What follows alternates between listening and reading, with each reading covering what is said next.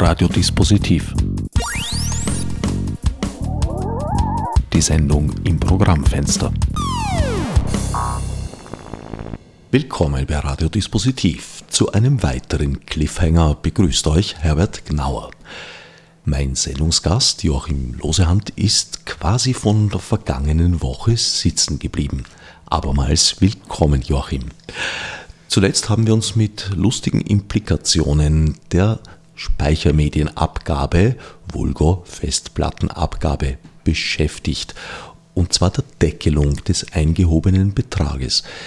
Wie ist das wiederum gedacht? Äh, wird im Oktober festgestellt, wir haben den Betrag fürs Jahr erreicht und die letzten Monate des Jahres sind daher von der Abgabe befreit? Ich habe keine Ahnung. Ich glaube, das weiß auch sonst niemand, wie das wirklich passieren soll. Es herrscht im Grunde äh, einfach eine ganz große Verwirrung, wie man das am sinnvollsten tun soll. Also zu erwarten ist das Folgende.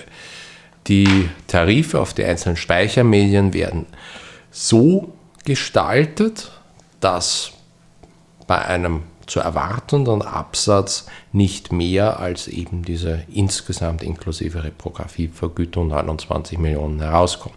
Wenn aber jetzt plötzlich die österreichischen Konsumenten wie blöde massenhaft kurz vor Weihnachten Festplatten kaufen, also jeder Mensch äh, hierzulande ein, zwei, drei Stück mit nach Hause trägt und alles plündert, was dann passiert, also wenn der Absatz deutlich gestiegen ist, kurzum gesagt, keine Ahnung. Ich glaube, das weiß niemand. Einmal mehr wundere ich mich, dass der Gesetzgeber nicht dazu verpflichtet ist, dazu zu schreiben, wie er sich die Umsetzung überhaupt denkt. Es ist eine politische Entscheidung mit dieser Deckelung gewesen. Nicht? Das Kulturbudget ist in den letzten Jahren oder Jahrzehnten nicht substanziell gestiegen. Zum Teil ist ja nicht einmal der Inflationsausgleich, also eine Wertsicherung passiert. Man hat es jetzt ein wenig erhöht, soweit ich mich erinnern kann. Aber Teilaufgabe der Speichermedienvergütung ist tatsächlich eben auch äh, das Kulturbudget zu unterstützen durch die SKE-Fonds, an die ja die Hälfte fließt. Und da war halt dann sozusagen der Kompromiss zu sagen, 29 Millionen. Ihr habt 30 Millionen gefordert, also kriegt ihr 29 Millionen. Das ist jetzt der Ausgleich fürs Kulturbudget, nicht? Also in gewissem Maße. Denn einer der wirklich relevanten Argumente ist natürlich auch immer der SKE-Fonds, den die Hälfte geht. Also jede Verwertungsgesellschaft hat einen Fonds für soziale, kulturelle Einrichtungen oder fast jede hat einen, in den die Hälfte hineinfließen und aus dem der Betrag äh, dann wieder herausfließen soll an die Tantiemenbezugsberechtigten für kulturelle oder soziale Zwecke. Die Hälfte des Gesamtaufkommens äh, der Privatkopievergütung, äh, also das, was jede Verwertungsgesellschaft bekommt, davon die Hälfte geht an die SKI-Fonds der jeweiligen Gesellschaft. Soweit ich informiert bin, ist diese Deckelung eine ja, so ziemlich weltweit einzigartige Regelung. Also ja, ja, sie ist wahrscheinlich auch illegal. Naja, das, das, was auch Gerhard Rös und andere schon gesagt haben, es wird sicherlich eine entsprechende Überprüfungsklage geben und dass, dass man sowas gemacht hat. Gut, irgendwer klagt immer. Das ist richtig. Und äh, wenn alle klagen, hat mir auch schon jemand gesagt, haben sie vielleicht auch irgendetwas richtig gemacht. Also bei der Novelle sind ja alle unzufrieden oder wirken ja öffentlich alle unzufrieden. Aber das ist möglicherweise etwas, das spätestens vom Europäischen Gerichtshof nicht standhalten wird. Ganz einfach, weil man den Schaden ja nicht einfach gesetzlich deckeln kann. In wessen Interesse läge es, wenn es den halten würde? In niemandes. Also es gibt kein Interesse dran.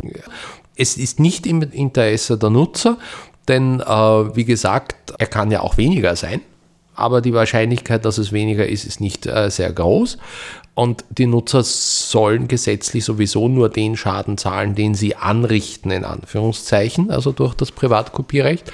Und äh, für die Urheber ist es genau das Gleiche, nur bei denen ist eine Deckelung und 29 Millionen, das ist jetzt nun durchaus nicht allzu wenig im Vergleich zu den vergangenen Jahren oder auch im Vergleich zu anderen Aufkommen in, in verschiedenen Mitgliedstaaten der EU, ist halt der Deckelung, sollte eigentlich der Schaden größer sein, natürlich ein Verlust. Wenn ich um ein neues Fenster 100 äh, Euro zahle bei einem Glaser beispielsweise, aber nur 50 Euro von der Versicherung zurückbekomme, weil der Gesetzgeber vorgeschrieben hat, der Fenster hat nur 50 oder 30 Euro, wie ich äh, in der letzten, im letzten Teil sagte, vorgeschrieben hat, maximal, dann habe ich einen Verlust. Und das ist nichts, was sein darf. Wer könnte diese Deckelung, mit der ja offenbar niemand zufrieden sein kann, in die Novelle hinein reklamiert haben? Und ja, es gibt nur zwei Beteiligte an dieser Novelle, das ist das Justizministerium und das Kulturministerium im Groben und Ganzen aus einem der beiden Bereiche wird es kommen. Und äh, juristisch gesehen würde ich es jetzt nicht als eine vernünftige Regelung ansehen. Und ich glaube nicht, dass die zivilrechtliche Sektion eine unvernünftige Regelung vorschlagen würde in einem Text. Also bleibt nicht viel übrig. Äh, natürlich muss man sagen, äh, das Interesse des Handels ist natürlich auch zu sagen, begrenzen wir den Betrag, aber meines Erachtens kann es im Interesse des Handels auch nicht sein, denn der Handel möchte ja möglichst wenig bezahlen. Logischerweise, ist verständlich, ist ganz natürlich. Äh, aber mit den 29 Millionen ist eine Zahl im Raum, an die sich möglicherweise das Gesamtaufkommen immer annähern wird. Plus, minus, also minus ein bisschen. Stichwort Handel vor einigen Jahren, so in etwa zu dem Zeitpunkt, als diese ganze Debatte so richtig in die Breite geraten ist, stand die Geschichte, dass die Austromechaner mit Wiedereinführung einer Festplattenabgabe, die einige Jahre zuvor vom österreichischen OGH für nicht zulässig erklärt wurde, ein ziemliches Chaos hervorgerufen hat. Dem Vernehmen nach wurde damit der Handel dreigeteilt. Ein Teil hat die URA, wie sie damals hieß, nicht eingenommen, hat aber dadurch einen Preisvorteil gegenüber der Konkurrenz gehabt. Ein weiterer Teil hat die URA zwar eingenommen, aber nicht an die Austromechaner weitergegeben, sondern auf ein Sperrkonto gelegt. Und ein dritter, wahrscheinlich der kleinste Teil, hat an die Austromechaner weiter verrechnet. Das Ganze wurde dann ziemlich unübersichtlich, weil die URA zunächst noch auf einigen Rechnungen ausgeführt war, aber dann sehr schnell von allen verschwand, womit auch die Möglichkeit, sie zu beeinspruchen und sie zurückzufordern, wenn man denn nachweisen kann, dass auf dem Speichermedium keine urheberrechtlich geschützten Werke lagern, ja, das eigentlich verunmöglicht wurde. Was wurde jetzt aus diesen seltsamen Geldern? Denn so verwirrend wie mein Satz war ja auch die Situation. Man weiß nichts Genaues. Man kann tatsächlich die äh, Beteiligten vom Handel oder von denjenigen, die Speichermedien in Verkehr bringen, wie man das juristisch nennt, äh, drei teilen. Einerseits diejenigen, die äh, überhaupt keine eigenen äh, Berechnungen dafür anstellen, also ich habe äh, auch mitbekommen, dass äh, manche Händler, gerade die größeren, überhaupt keine Ahnung haben, was, äh, welcher Anteil irgendwie für Urheberrechtsabgabe da irgendwie der Fall sein soll, genauso wie sie nicht wissen, wie viel Anteil Licht ist an einem Verkaufsraum oder sonst was. Das sind Teil der Betriebskosten einfach. Das ist ja auch äh, rechnerisch plausibel und das ist möglich einfach die Urheberrechtsabgabe als Teil der normalen Betriebskosten anzusehen, wie Wasser, Strom, Gebäudemiete oder ähnliches. Ein anderer Teil eher die kleineren Händler und manche wohl auch Online-Händler unter Umständen haben, gerade dort, wo sie vor allem Endkunden haben, die Gewerbetreibender sind, eine Urheberrechtsabgabe ausgewiesen, damit diese Urheberrechtsabgabe zurückverlangt werden kann. Und sie haben sie ausgewiesen, indem sie einfach diesen Tarif abgedruckt haben auf der Rechnung. Da sind äh, drei oder vier oder ein paar mehr, aber nicht mehr als zehn, glaube ich, irgendwie mal halb öffentlich kursiert. Das war's. Und die andere Gruppe, der Einzelhandel, äh, hat das überhaupt nie ausgewiesen. Äh, ich habe auch nie irgendwie jemals eine Rechnung mit einer solchen Abgabe vorgelegt bekommen. Und der dritte Teil, das sind diejenigen eben, die vor allem äh, nicht mit Geräten handeln, sondern die mit dem handeln, was sich auf den Geräten drauf befindet. Also beispielsweise Softwareunternehmen oder sonst irgendwas, die mit einer Festplatte auch gleichzeitig noch etwas zusätzlich verkaufen, die also nicht ihr Geld in der Hauptsache mit, am Han mit Handel betreiben, sondern äh, mit anderen äh, Dienstleistungen oder äh, Produkten. Und die haben dann äh, die Urheberrechtsabgabe in der Regel auch, weil es so wenig ist, ordentlich ausgewiesen und auch ordentlich abgeführt. Also das ist ungefähr so die, das sind so diese drei, die man sagen kann. Und man weiß bei denen, äh, die großen Händler oder die, die ein hohes Volumen haben äh, an Handelsgütern, weiß man nicht zum einen, weil es ja wohl im Rahmen der Betriebskosten einfach drin ist, haben sie Rücklagen gebildet. Also auf ein Sperrkonto überwiesen habe ich noch nicht gehört, aber ich habe gehört, dass der ein oder andere Händler wohl Rücklagen gebildet hat in der vermuteten Höhe. Das ist eine kaufmännisch vernünftige Regelung, dass wenn man möglicherweise Geld zu zahlen hat, einmal später, dass man sich was auf die Seite legt. Das macht auch der Privatmann, wenn er vernünftig ist. Und andere haben möglicherweise gar nichts zurückgelegt. Und was es auch immer sonst für Vereinbarungen gibt, das kommt ja auch immer darauf an, denn der Erstinverkehrsbringer, das heißt der Importeur, ist eigentlich derjenige, der zahlt. Und ob der jetzt das weiter berechnet oder nicht, wissen wir nicht. Die angesprochenen Rücklagen müssten jetzt doch eigentlich den Urhebern bzw. ihren Verwertungsgesellschaften zustehen. Wahrscheinlich nicht, denn es wird neu verhandelt werden. Und die gesetzliche Regelung, die wir jetzt haben, ist diejenige, dass äh, erst mit der Neuverhandlung das dann auch so in Kraft tritt und dass er so greift. Das heißt, äh, die Rücklagen oder die Altforderungen, nennen wir es mal so, die Altforderungen, die entstanden sind dadurch, dass die Automechaner die Tarife veröffentlicht hat äh, für Speichermedien, die Altforderungen äh, sind möglicherweise obsolet oder nicht einbringbar, weil natürlich auch der Handel mit Recht sagt, naja, wir brauchen auch eine gewisse Rechtssicherheit. Jetzt haben wir Rechtssicherheit und vorher bestand keine Rechtssicherheit. Ich gehe davon aus, und das ist auch so signalisiert worden, dass die Altforderungen obsolet sind und es wird in jedem Fall neu verhandelt, es wird neue Tarife geben auf Basis derer dann das neue alte System anläuft. Aufgrund dieser Rechtsunsicherheit hat sich ja ein berühmter Online-Händler Amazon aus Österreich zurückgezogen im Bereich Festplatten. Ja. Das Ganze ging über mehrere Jahre hinweg. Also es steht doch zu vermuten, dass wir hier über ganz schön große Beträge sprechen. Im Prinzip ja. Das kann natürlich sein. Also, es ist festgestellt worden durch Gerichte, dass Online-Händler bezahlen müssen auch, weil sie es in Verkehr bringen.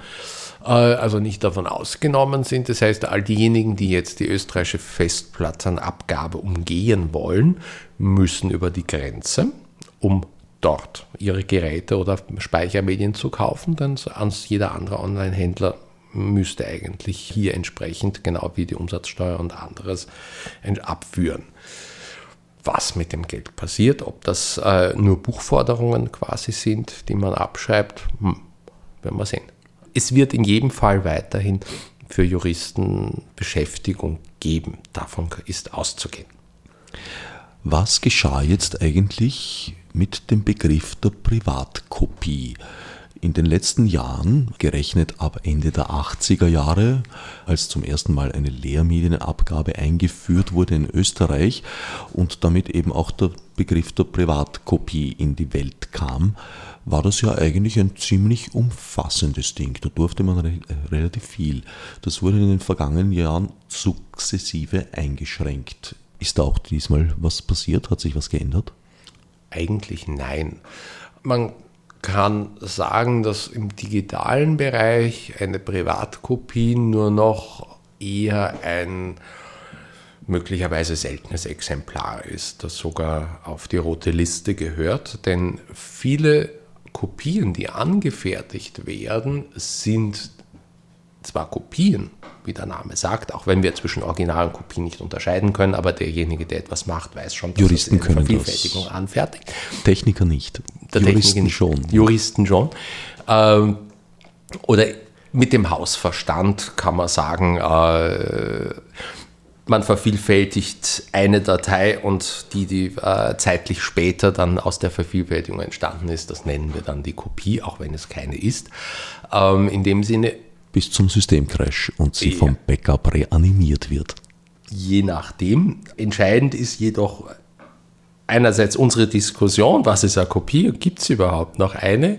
Äh, man kann das nicht. Eine Kopie gibt es unbestreitbar. Gibt es noch ein Original, jetzt. ist die oder Frage. Gibt es, oder gibt es überhaupt noch ein Original? Das ist auch noch, je nachdem, gibt es überhaupt noch die Henne oder gibt es das Ei? Entscheidender aber ist in dem Zusammenhang, dass viele Kopien, die angefertigt werden oder viele Vervielfältigungen, keine Privatkopievergütung mehr auslösen, denn man darf nicht aus einer illegalen Quelle eine Privatkopie erstellen. Das heißt also, wenn man äh, von irgendeinem One-Click-Hoster, einem BitTorrent-Hoster oder so äh, Netzwerk etwas herunterlädt auf seine eigene Festplatte, dann macht man zwar eine Kopie von, diesem, äh, von dieser Datei, dadurch, dass aber möglicherweise diese Datei nicht rechtmäßig dort im Internet verfügbar war. Das kommt immer auf die einzelne Datei drauf an, auf das einzelne Gewerk, das in der Datei ist. Und müsste auch vom einzelnen Menschen, der herunterlädt, jedes Mal entschieden werden, ob ja. es eine saubere Quelle ist oder nicht. Richtig, das muss jedes Mal entschieden werden. Auch da kann ein Anwalt, der über die Schulter schaut, nicht schaden. Nein, das kann auch nicht schaden. Aber es schaut einem sicher irgendjemand über die Schulter und wenn es auch noch der Anwalt des Vertrauens ist, zusätzlich äh, ist er sicher sinnvoll und hilfreich. Ähm, es gibt auch viele andere Bereiche, wo so man täglich entscheiden muss, ist das jetzt legal oder nicht. Also beispielsweise bei Urlaubsfotos des eigenen Kleinkindes, das ohne jede Bekleidung abgebildet ist äh, auf dem Foto. Aber das ist eine andere Geschichte. Beim Urheberrecht äh, der Privatkopie eben alles, das man illegal herunterlädt, alle Raubkopien, kurz gesagt. äh, auf, auf, Deutsch, alle Raub- und Schwarzkopien sind keine Privatkopie und deswegen nicht mehr vergütungspflichtig. Also um eine Raubkopie zu machen, müsste ich während des Downloads zumindest meinen Kater prügeln, weil der Begriff des Raubes die Gewaltanwendung einschließt. Der Urheber fühlt sich vergewaltigt. Das ist der Punkt. Äh, Zitat Ende.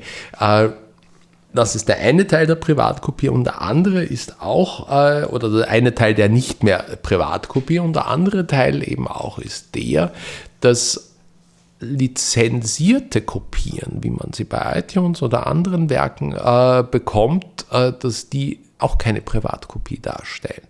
Das heißt, äh, wenn man äh, das Recht kauft, Kopien anzufertigen, dann muss man eigentlich keine zusätzliche Vergütung zahlen, weil man zahlt ja dann doppelt im Grunde genommen. Wenn man äh, beispielsweise von einem Buch zwei Exemplare kauft und deswegen keine Kopie mehr anfertigt oder man bekommt zwei für eins, der Buchhändler verramscht und sagt, kauft zwei Exemplare Antik oder sonst irgendwas von einem Buch. Habe ich, hab ich noch selten gesehen in diesem ja, Bereich. aber äh, nicht, nicht alles hinkt, ist, was hinkt, ist ein Vergleich, aber in dem Fall oft zahlt man ja auch nicht nochmal Privatkopie dafür, dass man das zweite Exemplar sich erworben hat. Genauso ist es dann auch bei den äh, Musikdateien. Also im digitalen Raum funktioniert es nicht mehr ganz so gut. Ich meine, es ist nach wie vor nicht gestattet, technische Schutzmaßnahmen zu umgehen, also DRM. Das darf man nach wie vor nicht, äh, auch wenn der EuGH signalisiert hat, unter Umständen schon, aber das ist wieder ein weites Feld. Das ist, äh, der EuGH ist manchmal etwas kryptisch in seinen äh, Ausformulierungen und Begründungen. Das muss man sehen, aber in der Regel gilt, DRM darf man nach wie vor nicht umgehen. Das, was daraus entsteht, ist eine illegale Kopie, also nicht vergütungspflichtig. Was man auch nicht machen darf, ist von Streaming-Angeboten Kopien anfertigen denn das verbieten die allgemeinen Nutzungsbedingungen der jeweiligen Anbieter und allgemeine Nutzungsbedingungen von Anbietern schlagen auch da das Urheberrecht. Das heißt, das Recht auf Privatkopie ist eigentlich nur ein Recht zur Privatkopie, solange es die Rechteinhaber einem nicht verunmöglichen. Zur Privatkopie, die es ja nach deinen Ausführungen kaum mehr in der Realität gibt. Im digitalen. Was, Immer weniger. Was bekomme ich also als Gegenleistung zur Speichermedienabgabe?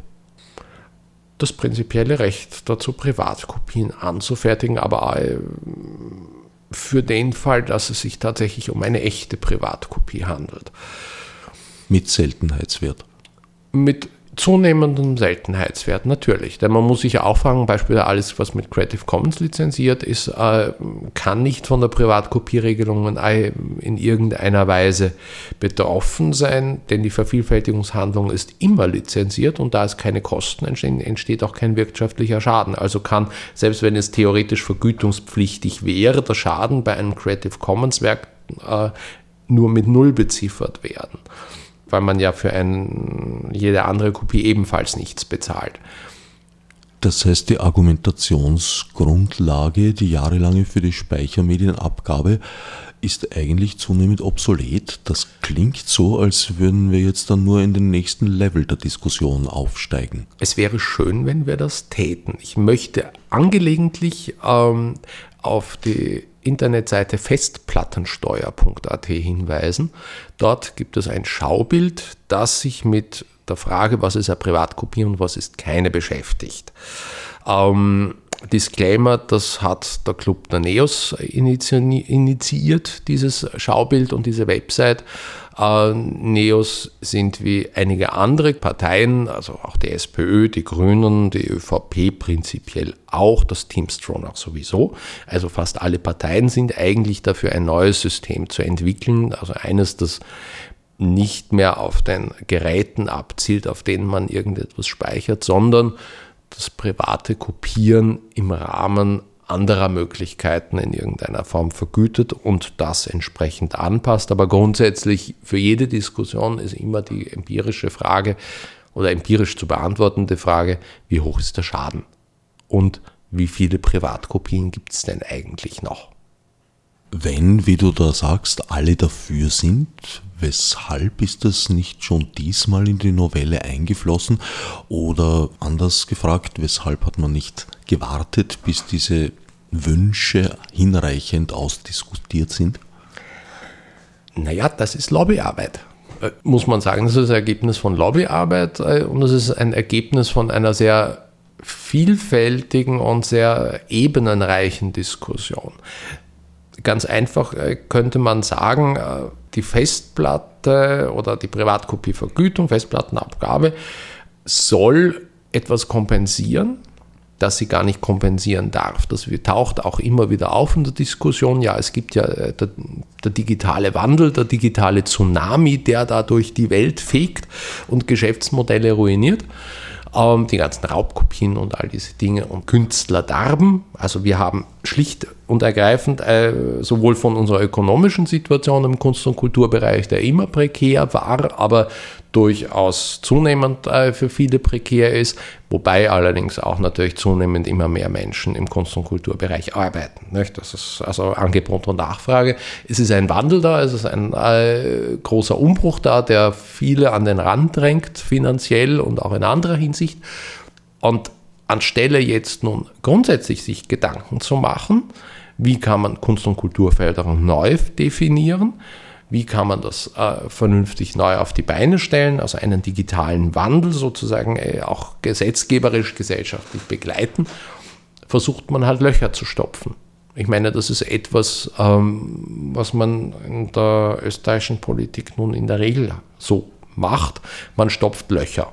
Man setzt nicht ein neues System auf, man überlegt sich nicht grundsätzlich mal etwas, sondern man sagt, darüber ist schon bereits nachgedacht worden, darüber müssen wir nicht nochmal nachdenken. Die Festplattenabgabe hat sich bewährt, also machen wir es einfach weiter.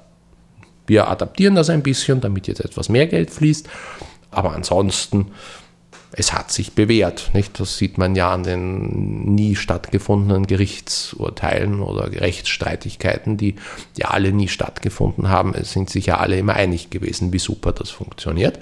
Aber es hat sich bewährt. Nicht?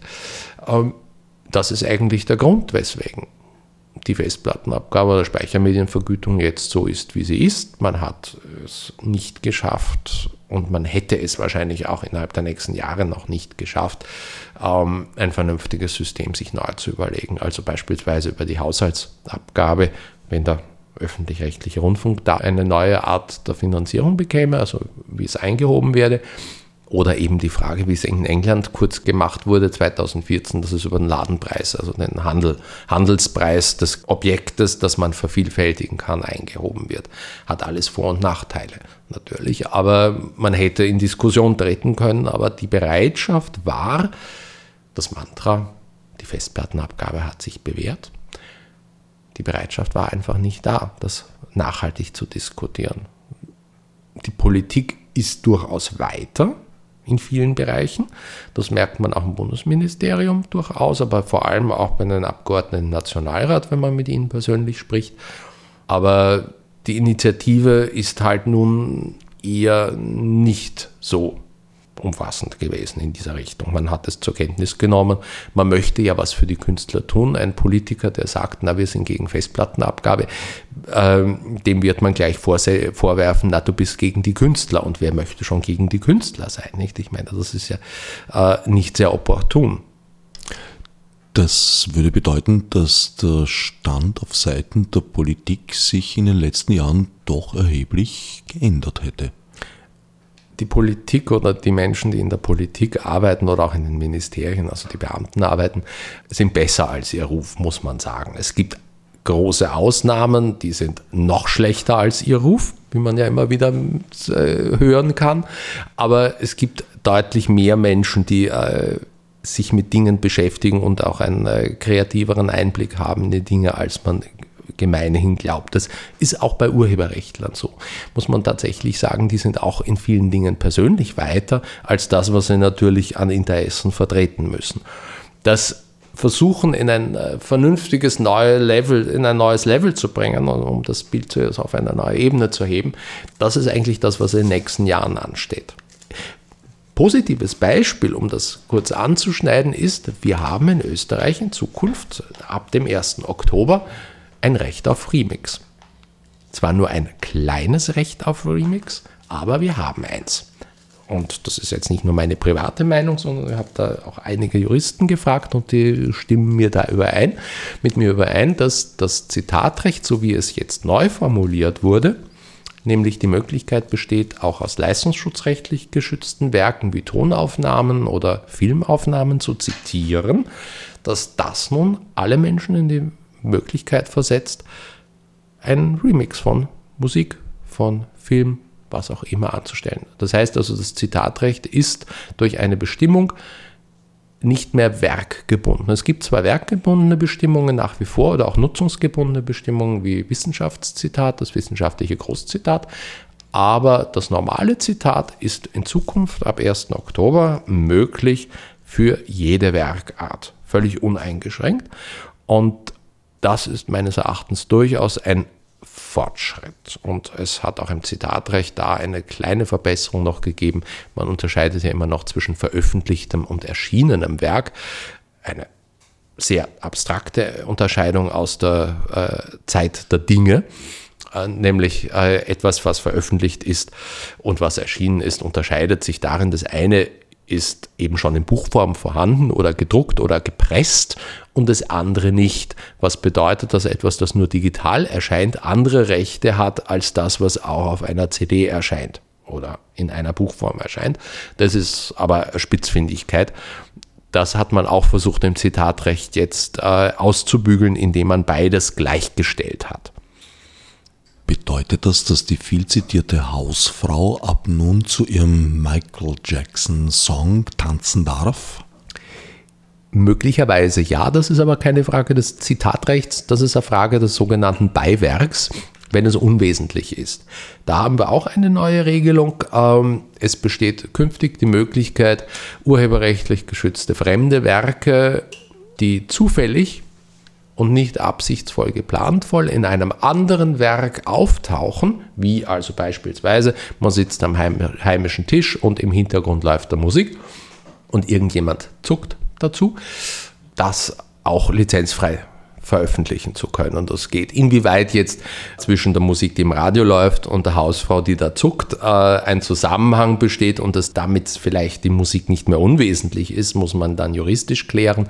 Prinzipiell aber hat man auch das versucht zu klären. Das ist aber keine Frage des Rechts auf Remix oder des Zitatrechts, sondern es ist wieder eine eigene Geschichte, die man leider nicht ganz weit gefasst hat. Also man hat noch so ein bisschen versucht, das einzuschränken. Aber ich glaube, in der Praxis haben wir auch da einen Vorteil. Das alles war ja schon erlaubt, solange es nicht publiziert wurde. Also man durfte das Video anfertigen mit Michael Jackson im Hintergrund und man durfte es auch der Familie zeigen, aber nicht auf Facebook oder YouTube hochladen. Richtig.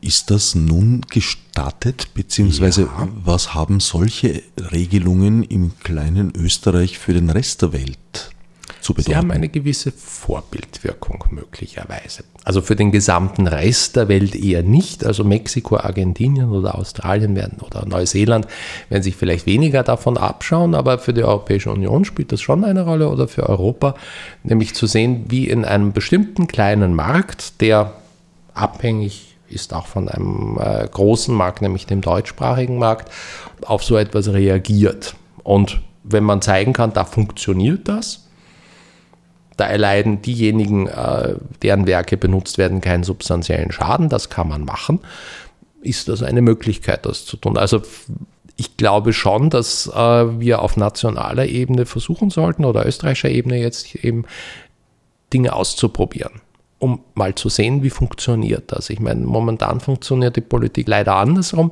Meistens übernehmen sie irgendwas, von dem sie sagen, na, das hat sich bewährt, nicht? Also meistens aus Deutschland in urheberrechtlichen Fragestellungen oder auch in anderen. Ähm, und sie behaupten, es hat sich bewährt und übersehen dann, was sich nicht bewährt hat unter Umständen, anstelle mal etwas Eigenes zu wagen. Also das fehlt halt leider schon seit längerem die Bereitschaft, ähm, kreativ unabhängig Dinge neu zu denken. Das fehlt ein bisschen, aber man muss das Klima halt versuchen zu schaffen, nicht? Würde mich die österreichische Regelung vor der kostenpflichtigen Abmahnung durch eine deutsche Anwaltskanzlei schützen? Im Prinzip ja. Die Schwierigkeit ist die, wie üblich, dass durch das Internet natürlich auch andere Rechtsräume davon betroffen sind. Aber in der Regel ist es so, das Zitatrecht, das ja vergütungsfrei ist, äh, als freie Werknutzung ist möglich eben unterschiedlich national auszugestalten. Es gibt auch andere Länder, die ein so freies Zitatrecht haben wie Österreich. Also Österreich ist jetzt nicht der Pionier, das ist schon gar nicht. Aber dort haben wir auch keine entsprechenden Fälle das abgemahnt wird, auch in anderen Ländern. Zurück zum Remix. Ich darf also für dahin aus Musiktiteln anderer, die urheberrechtlich geschützt sind, einen Mix anfertigen. Er muss eine gewisse Werkhöhe wahrscheinlich haben, aber grundsätzlich darf ich das dann auch veröffentlichen im Internet? Ja, also wir reden über alles, übers Veröffentlichen. Man darf mit fremden urheberrechtlich geschützten Werken privat tun und lassen, was man möchte. Ob man sie mag und damit etwas Schönes tut oder etwas Schlechtes tut, weil man sie und ihre Urheber nicht mag. Es ist also völlig gleichgültig, solange die schon erwähnte Öffentlichkeit nichts davon mitbekommt. Wir reden über das Veröffentlichen, also das all, spread it all over the Internet. Das wird künftig möglich sein. Und wie also ein Remix von Musik oder Filmen und, oder auch von Bildern künftig möglich sein wird, man orientiere sich am Text. Was ist unserem persönlichen Empfinden nach, unserer Konvention, unserer kulturellen Konvention, in einem Text ein Zitat? Und was ist schon ein Plagiat? Oder was ist ein Diebstahl? In gewissem Maß ein im weiteren Sinne, aber eben Plagiat. Äh, was ist zu viel und was ist zu wenig? Wenn man sich daran äh, gefühlsmäßig orientiert, glaube ich, macht man keinen Fehler.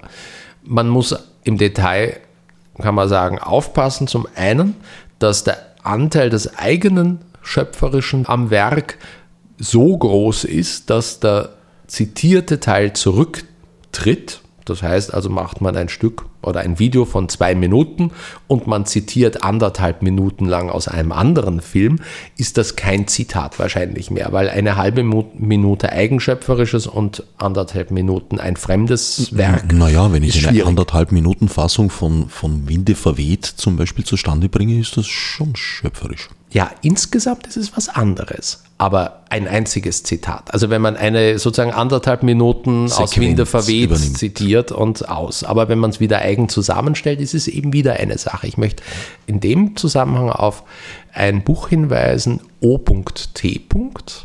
von einer Berliner Künstlerin uh, Uta Bauer, ist in der anderen Bibliothek erschienen. Dieses Buch O.T.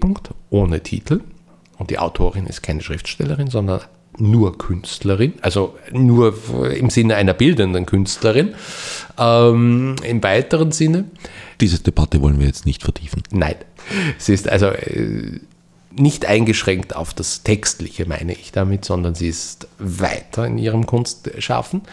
Ähm, dieses Buch ohne Titel, wie OTA ausgeschrieben wird, besteht aus nichts anderem als aus Zitaten. Weit über 2000 Zitate. In diesem Buch ist nichts, kein einziger Textteil, kein Buchstabe, kein Wort, das nicht jemand anders geschrieben hätte. Sie hat also einen Text, einen ganzen Roman, kleinen Roman geschrieben aus lauter Zitaten. Diese Zitate sind alle ordentlich mit Fußnote oder Endnote besser gesagt belegt. Wir haben einen Apparat, in dem diese Endnoten alle vorhanden sind und jedes Zitat hat auch entsprechend dann die kleine Zahl dabei. Das heißt, man muss, wenn man einen Remix anfertigt von einem Film oder einem Musikstück, in geeigneter Weise natürlich darauf hinweisen, woher man es hat. Zitationsregeln muss man also einhalten. Aber ich glaube, mit einer gewissen künstlerischen Kreativität, die dem Geiste dessen, was ein Zitatrecht ist, was wir alle kennen, äh, kann man das durchaus bewerkstelligen. Ist das irgendwo definiert, in welcher Form das Zitat gekennzeichnet werden muss, künftig hin im Bezug auf Remix? Äh, nicht im Detail. Es ist genau das gleiche wie, wie üblich. Also es hat sich an der Kennzeichnung her nichts geändert. Im Grunde genommen tritt jetzt Film und Musik in die Tradition des Textes ein. Was du durchaus begrüßenswert findest. Gibt es da auch ja. Gegenstimmen?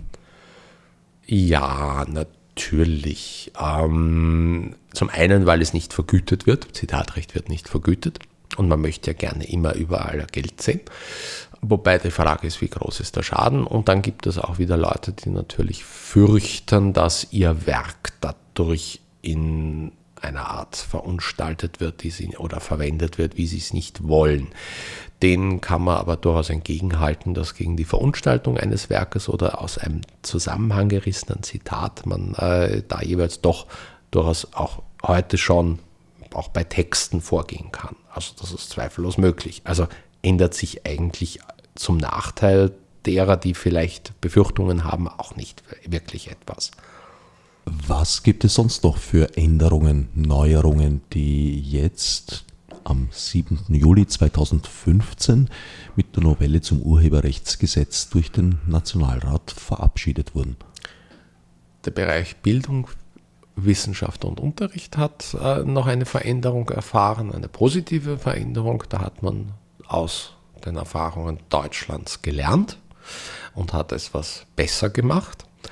Wir haben drei Teile. Zum einen die sogenannten elektronischen Leseplätze und äh, elektronischen ähm, Sammlungen, äh, die angelegt werden dürfen von Benutzergruppen.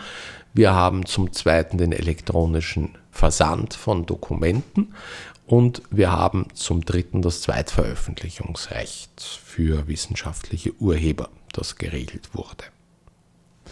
Der elektronische Leseplatz erlaubt auch, dass die Studenten sich auf USB-Stick zum Beispiel Kopien mitnehmen oder nicht? Laut EuGH-Rechtsprechung äh, inzwischen ja, beziehungsweise auch Ausdrucke sind möglich, beziehungsweise es kommt natürlich darauf an, wenn die Nutzungsbedingungen des E-Books das untersagen, darf man das auch nicht aushebeln. Entscheidend in dem Zusammenhang aber ist, dass überhaupt elektronische Dokumente von physischen Dokumenten angefertigt werden dürfen und einem bestimmten Benutzerkreis zur Verfügung gestellt werden können. Also auch Semesterapparate oder vor allem an Semesterapparate denkt man in dem Zusammenhang, kennen wir vielleicht aus der Schulzeit oder aus der Studienzeit, wo Bücher in einem Fach zusammenstanden, die gerade für einen Gegenstand wichtig waren, die man vielleicht gelesen haben sollte. Oder für eine Veranstaltung. Und genau das Gleiche gibt es halt inzwischen regelmäßig in den Benutzergruppen im Internet oder in den Intranets der Universitäten, den Moodles oder anderen E-Learning-Plattformen. Dort werden elektronische Aufsätze bereitgestellt und anderes. Und das ist eben jetzt möglich und zwar ohne jede Einschränkung, mit Ausnahme von Lehrbüchern, aber die waren davon nie eigentlich gedacht gewesen. Umfasst alle Mediengruppen oder ist das eingeschränkt? Es umfasst prinzipiell alle Mediengruppen, das heißt also Text, Musik und Film oder Text, Ton und Film, Bewegtbild, auch Bilder. Ähm, es gibt äh, jeweils ein paar Einschränkungen. Das eine, wie gesagt, das Lehrbuch darf nicht verwendet werden. Also nichts, was für den sogenannten Schul- und Unterrichtsgebrauch gedacht ist. Und Lehrbücher sind ja dafür gedacht.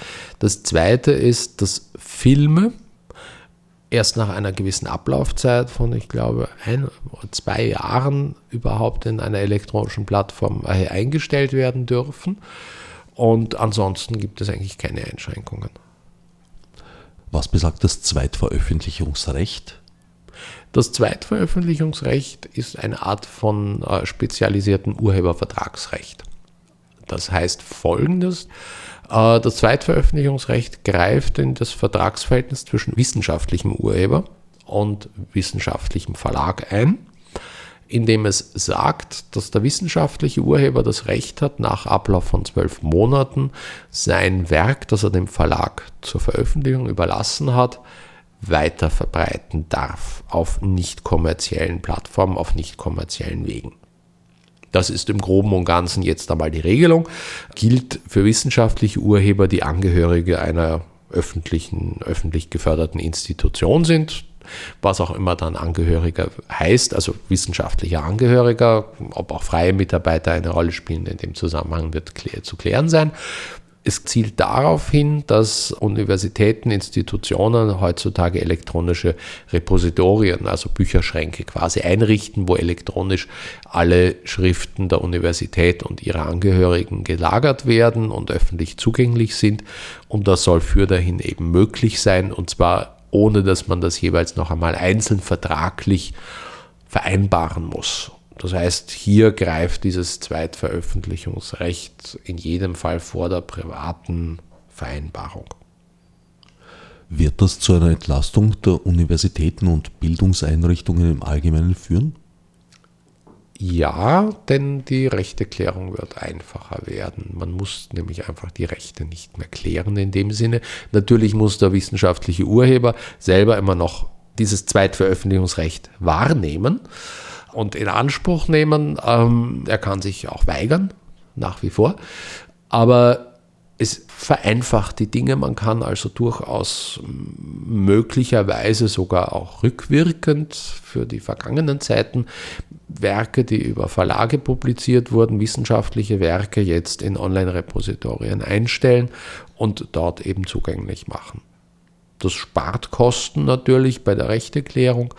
Eine sonstige Entlastung ist das meines Erachtens nicht unbedingt, sondern es ist halt eher eine Bevorteilung, weil was nicht online ist, ist nicht verfügbar. Wissenschaftskommunikation basiert auf allgemeiner Verfügbarkeit und damit werden viele Dinge, die nicht verfügbar wären, weil sie eben nur gedruckt vorliegen oder irgendwie hinter einer Bezahlschranke bei Wissenschaftsverlagen dann eben auch verfügbar man kann ein österreichisches Wissenschaftsnetz, eine Wissenschaftsplattform einrichten, über die zentral alles, was österreichische Wissenschaft produziert hat, abrufbar ist. Vor einigen Jahren hat die norwegische Nationalbibliothek damit begonnen, ihre Bestände online zur Verfügung zu stellen. Das ist mit einem strikten Geoblocking versehen. Es ist nur zugänglich mit IP-Adressen in Norwegen. In diesem Zusammenhang kann ich den Einsatz von Geoblocking sogar nachvollziehen, weil dadurch wird etwas ermöglicht, was sonst gar nicht ginge im Internet publiziert, eben wie gesagt nur für Menschen oder sagen wir mal im direkten Zugriff nur für IP-Adressen in Norwegen zugänglich, umfasst auch zeitgenössisches, also aktuelle Publikationen. Ist in Österreich auch in diese Richtung gedacht? Das muss man bei der norwegischen Nationalbibliothek äh, oder dem Fall äh, noch etwas präzisieren. Die Nationalbibliothek veröffentlicht digital nur norwegische Literatur, von der Vergangenheit bis zur Gegenwart, also in jedem Fall auch zeitgenössisches, weswegen eine IP-Adressensperrung äh, natürlich mehr oder minder sinnvoll ist. Norwegisch ist keine Weltsprache, also der Anteil der Norwegisch sprechenden außerhalb Norwegens ist vielleicht nicht ganz so groß wie äh, der Englisch sprechenden außerhalb von Großbritannien oder den Vereinigten Staaten. Nichtsdestotrotz, aber es ist nicht unsinnig natürlich, weil es in jedem Fall um den Zugang zu einem kulturellen Erbe geht, der hier ermöglicht werden soll. Es könnte auch bei uns in diese Richtung gehen, weil das Interesse des Gesetzgebers, aber auch seitens der Urheberverbände in gewissem Maße, mehr beim Gesetzgeber oder den Beamten, weniger bei den Urheberverbänden, dahin geht, kollektive Lizenzierungen abzugelten oder kollektive Lizenzierungen zu ermöglichen und dann, das ist das, was die Urheberverbände befürworten, diese abzugelten. Das ist allerdings noch ein weiter Weg. Es ist versucht worden seitens des Justizministeriums in die Novelle auch vergriffene Werke aufzunehmen und dort eine Verwertungsgesellschaftenpflicht, also eine kollektive Lizenzierung zu ermöglichen. Das wollten die Verlage nicht, weil sie sagen, ihre Backkataloge sind ihr Potenzial. Unter Umständen ist das verständlich, ähm, hat aber natürlich auch wieder Grenzen in der Argumentation. Aber unabhängig davon, es gibt ein entsprechendes Modell, das Norwegen unter anderem eben angewendet hat, das Modell der erweiterten kollektiven Lizenzierung oder Lizenzverwaltung.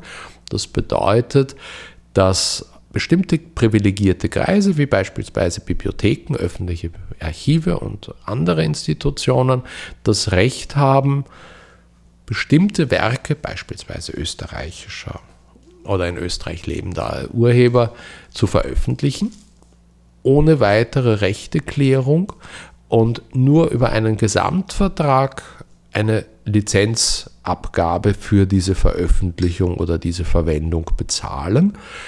Das Geld kann sich jeder holen, also das Lizenzgeld, jeder Urheber, jeder Rechteinhaber, gleich ob man Mitglied der Verwertungsgesellschaft ist oder nicht. Bei der Privatkopie ist es derzeit nicht so. Das kriegen nur die, die Mitglied der Verwertungsgesellschaft sind.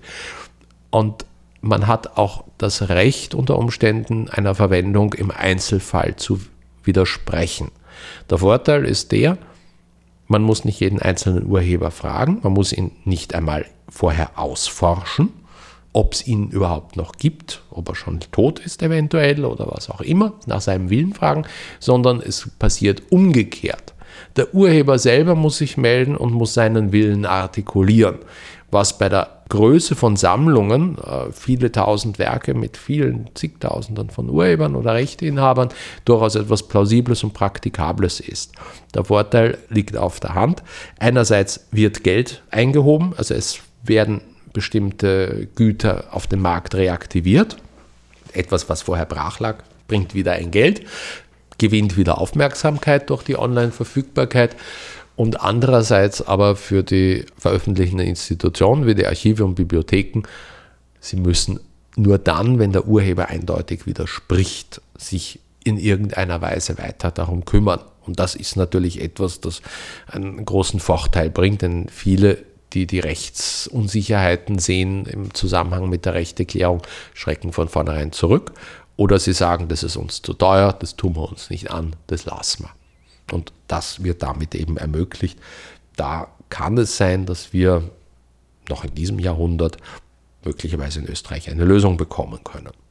Also auch bei den Collective Licenses ist eigentlich der Bewusstseinsprozess bei den politischen Akteuren und Akteurinnen relativ weit fortgeschritten. Ich denke auch inzwischen bei den Juristen und Juristinnen aber bei den anderen Playern und Interessensvertretungen nicht? Nein, die Urheber haben gerade hier in Österreich, aber auch in anderen Ländern natürlich, die große Befürchtung, dass sie äh, noch weniger Geld lukrieren können, dass sie noch weniger verkaufen werden können. Und sie haben doch ein sehr starkes Bedürfnis danach, die Verwendung von Werken zu kontrollieren. Dass das in der Vergangenheit in der physischen äh, Welt gar nicht so möglich war, siehe die Pflichtexemplare und andere Dinge. Und dass natürlich auch mit der Einführung der öffentlichen Bibliotheken sich äh, auch da der Wandel schon abgezeichnet hat, ist klar. Aber es gibt da schon einen sehr großen, sagen wir mal, auch äh, emotionalen Widerstand von einigen, nicht von allen, tatsächlich eher von denjenigen, die zu der Generation von Menschen gehören, die einen Computer mit etwas identifizieren, das in ein Zimmer passt und ansonsten nichts mehr. Also es ist durchaus eine Generationenfrage einfach auch. Ich glaube, dass viele Autoren oder Urheber da weiter sind. Ähm, ich muss in dem Zusammenhang leider Efriede Jelinek erwähnen, die einerseits zwar die Appelle der IG-Autorinnen und Autoren regelmäßig mit unterzeichnet, andererseits aber selber im Umgang mit ihren Werken, also den Theaterstücken eben, die sie auf ihrer Internetseite veröffentlicht, durchaus schon weiter ist. Soweit ich weiß, betrachtet sie es allerdings aus mir nicht ganz erfindlichen Gründen nicht als Veröffentlichung. Aber auch das werden wir heute nicht mehr besprechen können.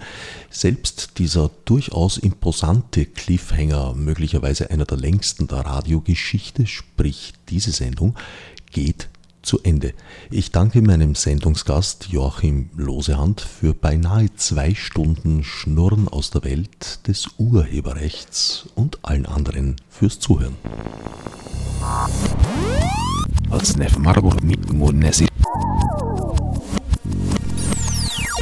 wie ich nicht so psychisch nach